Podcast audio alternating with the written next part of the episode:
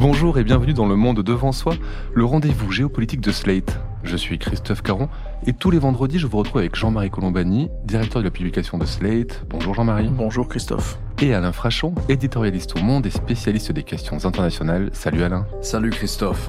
Et Ariane Bonzon, journaliste et spécialiste de la Turquie. Bonjour. On s'est enfui on sait que les Azéris sont entrés dans notre village après notre départ. Hier, les troupes azerbaïdjanaises ont lancé l'assaut sur ce territoire rebelle. Des détonations ont été entendues euh, dans le Haut-Karabakh, cette région peuplée d'Arméniens que se disputent Bakou et Yerevan. Et ce mercredi, la présidence séparatiste du Haut-Karabakh annonce déposer les armes. Je ne fais rien, Elisabeth, c'est très simple. Il y aura 120 000 personnes, dont 30 000 enfants, qui seront rayés de la carte. C'est une offensive éclair. Lancée par l'Azerbaïdjan le mardi 19 septembre, elle s'est soldée par une capitulation quasi immédiate du Haut-Karabakh le jour suivant. Une semaine plus tard, ce jeudi 28 septembre, le président de la République autoproclamée, Samuel Charamagnan, a signé un décret prévoyant sa dissolution au 1er janvier 2024. Depuis plus de 30 ans, cette enclave, peuplée en très grande majorité d'Arméniens, est dans le viseur de Bakou, qui cherchait à en récupérer le contrôle. Et c'est en 1991, à la faveur de la chute de l'URSS, que l'enclave s'est proclamée république, peu après qu'Erevan et Bakou se soient affranchis du joug soviétique. Une première guerre de 6 ans entre 88 et 94 s'est soldée par une victoire de l'Arménie et 30 000 morts, en 2020, c'est l'Azerbaïdjan qui a pris le dessus après un conflit de 44 jours, causant la mort de 6500 personnes. Depuis, les tensions étaient toujours vives autour de ce territoire grand comme un département français, 4000 km, mais un territoire dans la sphère d'influence de la Russie qui intervenait régulièrement pour imposer négociations et cesser le feu. Mais cette fois, ni Moscou ni Erevan n'ont levé le petit doigt. C'est donc une victoire de l'Azerbaïdjan, mais pas seulement. De nombreux acteurs régionaux soutenaient l'un ou l'autre des deux camps, que ce soit, on va le voir, la Turquie, l'Iran ou Israël.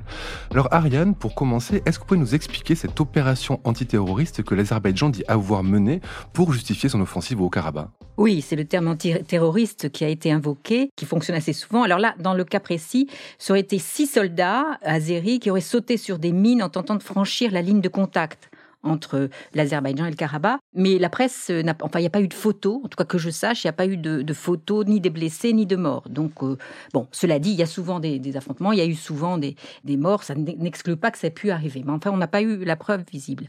Alors, on peut considérer que c'est un prétexte parce que tout de suite après, il y a eu une offensive, des bombardements en particulier, et très vite, la population a fui, si vous voulez, c'est les zones qui ont été bombardées. On, compte quand même 200 morts hein, en, en très peu de temps.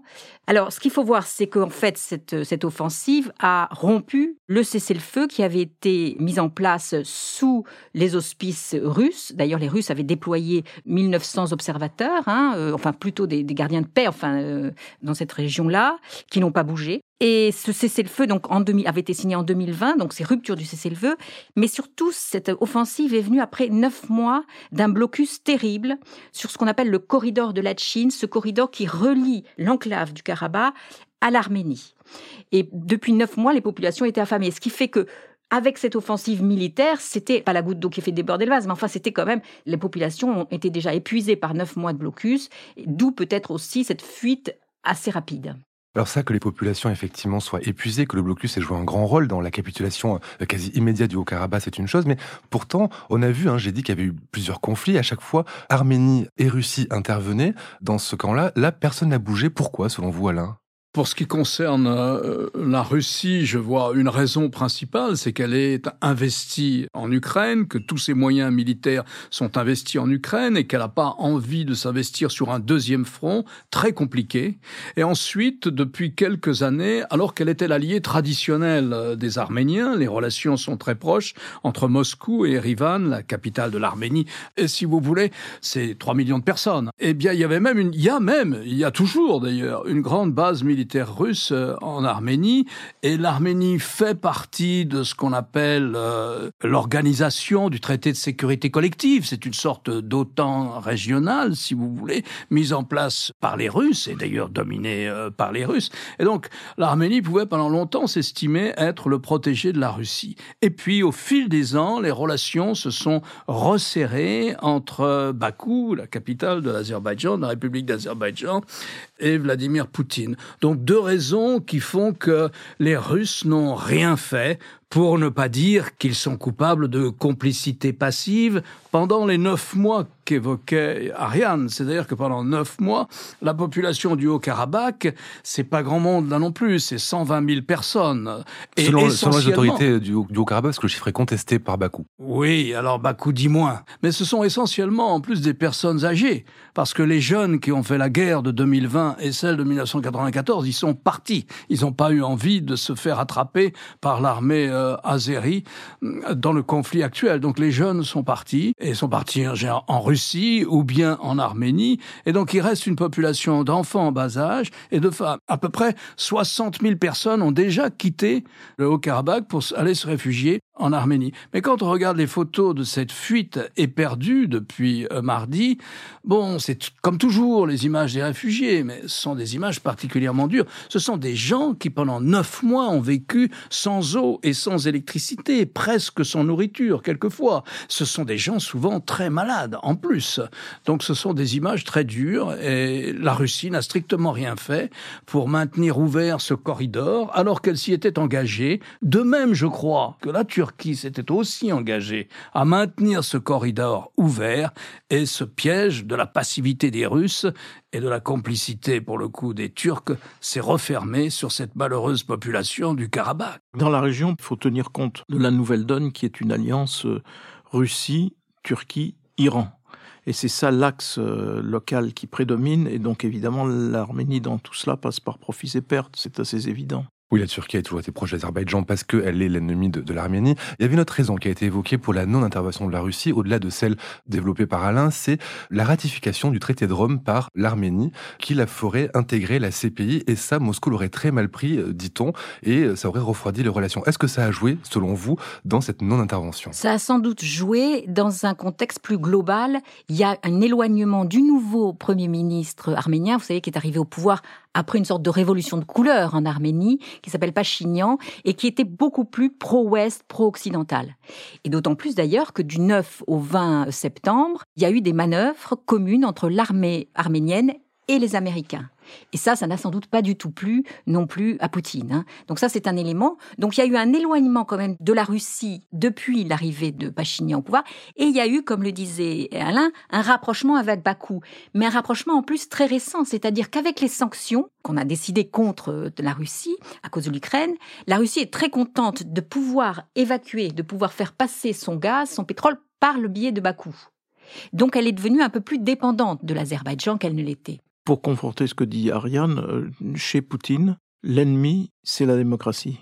Et donc l'évolution en effet démocratique de l'Arménie ne peut pas lui convenir parce que l'Arménie fait partie de ce que l'on appelait euh, l'étranger proche ou une zone d'influence qui doit rester euh, arrimée au fond à l'influence russe.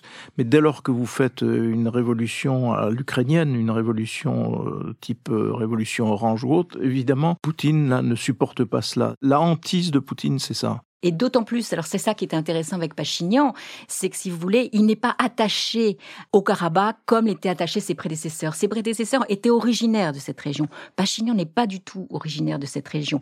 Il y a vraiment un fossé entre l'élite la nouvelle élite, si vous voulez, arménienne et l'ancienne élite, pour qui vraiment l'attachement à, l'Artsakh, ce qu'ils appellent l'Artsakh, hein, c'est-à-dire le nom arménien de, cette région, était quasiment dans les gènes. Hein. Et ça, ça n'existe plus du tout. Il y a vraiment une rupture. Et c'est aussi l'une des raisons pour lesquelles Pachinian ne s'est pas battu, ne s'est pas engagé. D'ailleurs, il a dit à un moment, euh, bon, ça y est, euh, ok, euh, le Karabakh appartient à l'Azerbaïdjan, hein, il y a déjà 3-4 ans. Donc, bon, après, ça a été confirmé par un certain nombre de sommets, mais il l'avait déjà formulé, ça. L'ennemi, c'est la démocratie, avez-vous dit Jean-Marie, mais l'ennemi, c'est aussi l'Iran et les rapports, les relations des pays de la région avec l'Iran ont déterminé, malgré lui, le destin du Haut-Karabakh. Oui, parce que dans ce conflit, depuis le début d'ailleurs, depuis euh, la guerre, euh, bon, la guerre commence l'effondrement de l'Union soviétique. Tant que l'Union soviétique euh, maintenait sa domination, il n'y avait pas de problème, en tout cas pour les populations du Haut-Karabakh. Mais dès le début de la guerre, au début des années 90 et surtout la guerre de 1994, l'Iran prend le parti de l'Arménie. Pourquoi? Et pourquoi encore à nouveau l'Iran est plutôt du côté On pourrait penser à une sorte de solidarité des musulmans contre les chrétiens, mais on se tromperait. parce qu'il faut rappeler que la population du Haut-Karabakh est majoritairement chrétienne. Oui, arménienne. Comme les Arméniens. Majoritairement arménienne, c'est ça, comme les Arméniens. Alors, mais pourquoi? Parce que Une partie de l'Azerbaïdjan se trouve en Iran, de l'autre côté du fleuve Arax, n'est-ce pas, Ariane, j'ai du mal à prononcer, se trouve en Iran, notamment la grande ville industrielle qui est juste en face, c'est la ville de Tabriz, dans la République islamique d'Iran. Et puis, de l'autre côté du fleuve, c'est la République d'Azerbaïdjan. Mais vous savez, le nationalisme grand perse, ça existe aussi. Et il considère que au fond, il pourrait avoir des revendications de l'autre côté du fleuve, et que si l'Union soviétique ne les avait pas partagées en 1945, ils auraient pu rester aussi de l'autre côté du fleuve. Du coup, voilà, je ne sais plus quelle est la célèbre phrase des stratèges, euh, ton ami est mon ami et ton ennemi est mon ennemi. Et donc, du coup, la sensibilité de la République islamique, si on peut parler de sensibilité pour ce régime, la sensibilité est plutôt un peu du côté des Arméniens, plutôt que du côté de Bakou. Et j'ajouterais qu'il y a un projet turc-azéri dans cette région-là aussi. Si vous voulez, la Turquie voudrait créer, voudrait créer un passage avec l'Azérie, voudrait une continuité territoriale entre l'Azerbaïdjan et la Turquie. Ce qui veut dire prendre un morceau de, de l'Arménie et ce morceau serait à la frontière l'Iran. Donc c'est aussi une des choses qui ne plaît pas. Et je dois d'ailleurs faire un mea culpa euh, à l'égard de Jean-Marie Colombali parce que il y a quelques années, c'était au moment de la signature des protocoles turco-arméniens, Jean-Marie m'avait dit l'avenir territorial de, l'Arménie est, en jeu. Les, Turcs et j'avais dit non, non, ça c'est pas possible. La prochaine étape, ça va être ça. La prochaine étape, ça va être d'empiéter, de prendre une pièce, un morceau de l'Arménie pour faire cette jointure entre l'Azerbaïdjan et la Turquie pour leur faire passer. C'est la route de la soi, là, si vous voulez. Hein. C'est très enclavé, il y a des montagnes partout. Les pays qui contrôlent cette route-là, qui a été fermée depuis au moment de la guerre froide, hein. les pays qui contrôlent cette route contrôlent tout le, commerce et, un certain nombre de choses vers l'Asie. Peut-être faut-il dire ici que les Azéris sont une population, est-ce qu'on peut dire, turcophone. Turcophone mais chiite. Mais chiite, Tandis que la Turquie est majoritairement sunnite. Hein. Les Arméniens parlent des Azéris en disant les Turcs. Absolument. Et Erdogan ou même les, leaders euh, turcs disent c'est deux nations mais un peuple. Ils considèrent que c'est le même peuple.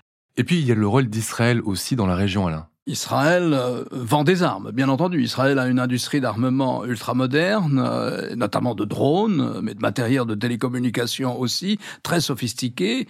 L'Azerbaïdjan est riche de son pétrole et de son gaz, et Israël est un des grands fournisseurs d'armes dans des domaines très pointus de l'Azerbaïdjan. Donc, euh, si vous voulez, l'Azerbaïdjan avait non seulement l'appui de l'industrie d'armement turque, sinon de l'armée turque peut-être, bénéficiait-il aussi des conseils de certains officiers turcs dans leurs différentes offensives mais ils avaient aussi du matériel très sophistiqué venant d'Israël. Alors, vous me direz, mais pourquoi? D'abord pour des raisons purement commerciales, Israël vend des armes comme la France, mais aussi parce que avec l'affaire de l'Iran, si vous voulez, l'Iran étant plutôt du côté de l'Arménie pour des raisons historiques, puisque l'Iran possède une partie du territoire euh, de l'Azerbaïdjan, c'est pas rien, c'est euh, près de 25 à 30 l'Azerbaïdjan au sein de la République islamique, c'est très important. Et donc, euh, comme l'Iran est plutôt du côté des Arméniens, même si c'est seulement rhétorique, eh bien, les Israéliens sont de l'autre côté. Et j'ajouterais que l'Azerbaïdjan a accordé à Israël la possibilité d'installer un centre de renseignement, en fait, de communication, pour justement, entre guillemets, espionner euh, l'Iran à partir du territoire azéri. Après l'opération de, de, Bakou au Karabakh, le 20 septembre à l'ONU, la France a réclamé une réunion d'urgence du Conseil de sécurité et euh, Guterres, le secrétaire général, a appelé un arrêt immédiat des combats. Pourtant, on ne sent pas vraiment de mobilisation occidentale. Pourquoi Est-ce que on peut y voir un lien avec le gaz et le pétrole Bien de sûr, il faut y voir un, lien évident avec le gaz, notamment parce que l'arrêt des livraisons de gaz russes a déporté les Européens vers euh, le gaz euh, d'Azerbaïdjan. Et donc, euh, ça crée quand même malgré tout une dépendance, entre guillemets.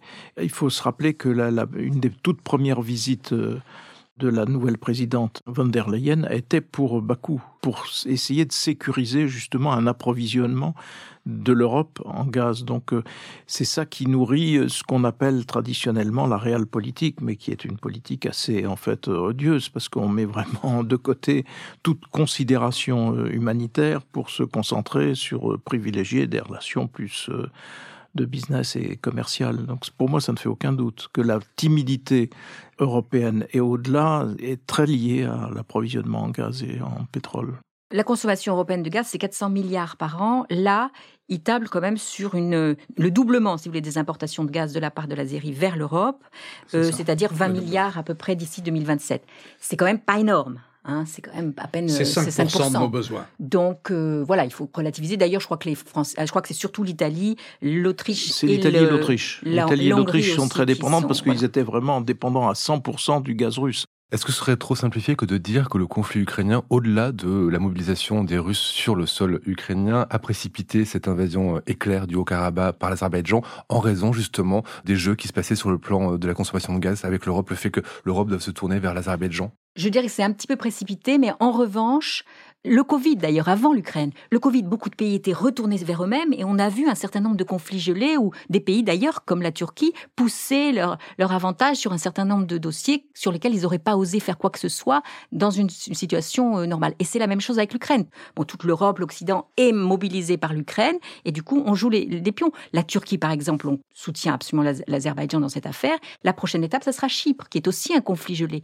Il me semble que là, on va avoir euh, énormément de dossiers comme ça qui vont être réouverts avec cette espèce de redéfinition d'un nouvel ordre international et ça risque de faire très mal. J'irai encore plus loin qu'Ariane parce que je pense qu'il y a un lien direct entre ce qui s'est passé en Ukraine, c'est-à-dire l'invasion russe de l'Ukraine et euh, la multiplication prochaine de conflits. Pourquoi? Parce que auparavant, les frontières étaient sacralisées. Elles étaient verrouillées par euh, un accord international qui avait été signé à Helsinki, qui garantissait à chacun l'intégrité territoriale et qui garantissait, y compris d'ailleurs à l'Ukraine, l'intégrité de sa frontière. Et voilà que tout ça est balayé par euh, Poutine lorsqu'il se tourne vers l'Ukraine, lorsqu'il envahit l'Ukraine. Et donc, comme il n'y a pas d'instance qui puisse stopper cela, le Conseil de sécurité est évidemment paralysé, comme au temps glorieux de l'Union soviétique, puisque le veto russe, accompagné le plus souvent d'ailleurs du veto chinois, bloque les choses. Allons-y, tout est permis. Donc euh, vous avez des appétits sur telle ou telle région, euh, vous vous lancez, c'est ce que viennent faire les Azéris, et puis il y a d'autres feront de même. Donc c'est ça qui profondément, dans la démarche de Poutine, met en danger l'équilibre mondial, mais met en danger concrètement, ici et maintenant. On n'en a pas suffisamment conscience, je pense, en France, parce qu'il y a encore tout un parti qui continue à nous dire, Nicolas Sarkozy en tête, hélas, désormais, mais non, il faut, la Russie ne, changera pas de, sera toujours la Russie, c'est-à-dire toujours voisine de l'Europe, et ainsi de suite, raison pour laquelle il faudrait composer ou complaire à Vladimir Poutine. Non, c'est exactement le contraire. Il a vraiment fait sauter une barrière plus que symbolique. C'était des, barrières internationales, internationalement reconnues, dont on ne tient plus compte. Ben, si on ne tient plus compte, moi j'ai été visé sur ceci, allons-y. Je suis plus fort que le voisin, je vais, je vais assouvir mes, mes objectifs historiques, puisés dans l'Antiquité ou je ne sais où. Vous avez parlé, Alain, de ces colonnes de réfugiés qui quittaient le Haut-Karabakh. On les chiffre à 68 000 hein, au dernier décompte. L'Arménie parle de nettoyage ethnique au Haut-Karabakh. C'est le cas, Ariane? C'est ce qui se passe là-bas oh, Je crois que c'est un nettoyage ethnique, oui. Tous ces Arméniens-là étaient des locaux. Hein. Il n'y a pas eu de colonie de peuplement, c'est-à-dire que les Arméniens n'ont pas envoyé des Arméniens vivre euh, au Karabakh. Ça, c'est un premier point. Les gens qui étaient envoyés, c'était des conscrits. Jamais d'ailleurs des cadres, des officiers de l'armée. Des conscrits allaient faire leur service militaire, souvent pour soutenir en fait euh, l'armée arménienne. Mais donc, ce sont vraiment des locaux, ce sont des gens qui ont une histoire, hein, de leur famille, etc. Après, il faut rappeler peut-être que c'est un territoire qui est disputé depuis des siècles et que les frontières actuelles ont été fixées par Staline il y a 100 ans, en 1921, sans tenir vraiment compte des ethnies qui se répartissaient sur le territoire. Absolument. Il faut aussi rappeler qu'après la guerre de 88-94, c'est pas 60 000, mais 200 000 Azéris qui ont dû quitter cette zone-là qui avait été remportée par les Arméniens. Hein, qui donc, donc là aussi, il y a eu, bon, ils ont commencé à revenir à la faveur du cessez-le-feu de, 2020. Et je pense que là, ils vont revenir complètement occuper toute cette partie-là. Donc, les Arméniens qui sont là, ce sont des personnes âgées, comme l'a dit Alain, sont des gens, mais ils n'ont pas beaucoup le choix, si vous voulez. D'ailleurs, il y en a qui arrivent, commencent à arriver en France. Moi, j'ai eu l'information déjà qu'il y avait trois, quatre voitures d'Arméniens, ils mettent cinq jours pour venir, qui sont arrivés. On va, on va sans doute voir des réfugiés arméniens du Karabakh, du Haut-Karabakh, arriver en France. Merci Ariane, on va quitter le Caucase pour l'Afrique. Jean-Marie Alain, je voudrais juste revenir sur une annonce qui a été faite, celle de Paris, qui a dit que euh, les troupes françaises allaient être retirées du Niger d'ici la fin de l'année. Quelles vont être les conséquences pour Paris et pour Niamey, Alain? Je ne ferai pas de prophétie. Je pense que c'était dans les tuyaux que les troupes françaises allaient partir après euh, le coup d'État qu'il y a eu à, à Niamey. Je ne vois mal. Si vous voulez, c'est toute l'ambiguïté de cette affaire. On accuse les Français de néocolonialisme, mais c'est tout le contraire en l'espèce. Euh, nous sommes là à la demande du gouvernement du Niger, nous partons à la demande du gouvernement du Niger, même si nous ne reconnaissons pas à 100% ce gouvernement, puisqu'il est issu d'un coup d'État contre une démocratie. Donc on s'en va. C'est le contraire absolu de ce qu'a pu être euh, la France-Afrique. Alors est-ce que ça peut avoir des conséquences? Moi je ne sais pas. Euh, je sais qu'à Bruxelles, par exemple, il y a des, des spéculations sur le point suivant vous avez maintenant une présence russe assez forte au Burkina, vous en avez une au Niger et au Mali. Ces trois pays sont les trois pays qui sont très souvent euh, des pays qui euh, d'où les gens partent pour aller en Europe. Autrement dit, vous pouvez dire qu'une partie de la route de l'immigration pourrait être très largement dans les mains de la Russie et que ça intéresse la Russie avant les élections. Euh, on voit bien la tension en ce moment sur l'immigration dans toute l'Europe, comme aux États-Unis. On a vu forte poussée de l'extrême droite euh, en Allemagne. On voit bien cette tension. Et il y a eu 133 000 à ce jour, depuis janvier à aujourd'hui, pour autant qu'on puisse compter 133 000 réfugiés illégaux dans l'Union européenne, et puis un certain nombre de morts à nouveau en Méditerranée. Donc imaginez que ce soit vrai, imaginez que les Russes aient véritablement comme ça une une sorte de mainmise, enfin, ou même partielle, sur euh, les départs de l'immigration. Hein. Après, ce sont les pays tiers. Et ensuite, la Méditerranée. Eh bien, oui, ça, je, je vois très bien comment Vladimir Poutine pourrait s'en servir, particulièrement en France. C'est une des conséquences possibles, en effet. Après, c'est aussi pour la France une, une occasion contrainte de réviser tout un pan de sa politique traditionnelle vis-à-vis -vis de l'Afrique. Les changements étaient déjà, au fond, énoncés par Emmanuel Macron, puisqu'il cherchait à substituer un mode ancien de gestion de la relation avec les pays africains, essentiellement constitué par des accords de défense. Il voulait lui substituer des partenariats et des partenariats davantage liés à l'aide au développement. Et donc il avait jeté les bases de cela, mais il a été rattrapé par les putschistes, au fond, qui ont euh, anticipé le mouvement. La seule chose qu'on pouvait discuter, c'est fallait-il partir dès qu'il y a eu le putsch ou bien fallait-il résister ou tenter de résister comme euh, Emmanuel Macron a, souhaité le faire? Il a voulu le faire parce que les pays africains de la CDAO avaient annoncé qu'ils interviendraient. Et donc la position française qui consistait à dire on ne bouge pas était en fait en attente de l'intervention de la CDAO qui n'a pas eu lieu. À partir du moment où cette intervention n'avait pas lieu, il n'y avait plus de possibilité de rester. Il fallait partir alors qu'on aurait pu partir d'entrée de jeu mais euh, c'eût été à ce moment-là tourner le dos aux pays de la CDAO qui sont quand même toujours assez proches de, de la France. Mais par ailleurs, en Afrique s'installe aujourd'hui une influence chinoise qui est déjà forte sur le plan économique, des infrastructures, euh, etc. Je passe aussi sur l'influence saoudienne qui, elle, se traduit par l'éclosion de mosquées un peu partout, salafistes notamment qui ne se contente pas de l'Afrique euh, sahélienne. La Russie, à travers la milice Wagner, mais au-delà, et puis les États-Unis qui vont certainement essayer de ne pas laisser les choses s'amplifier sans être euh, présentes ou d'une certaine façon ou partie prenante. Merci à tous les trois pour vos explications et vos éclairages. Alain, je rappelle votre chronique chaque jeudi dans Le Monde et sur le monde.fr. Jean-Marie, quant à vous, je rappelle votre émission politique sur France 24 le jeudi aussi. Merci messieurs, merci Ariane et à la semaine prochaine pour un nouvel épisode du Monde devant soi. Merci Christophe. Merci Christophe. Merci. Le Monde devant soi est un podcast produit par Slate Podcast avec Jean-Marie Colombani et Alain Frachon. Direction, production éditoriale, présentation Christophe Caron. Montage et réalisation Aurélie Rodriguez.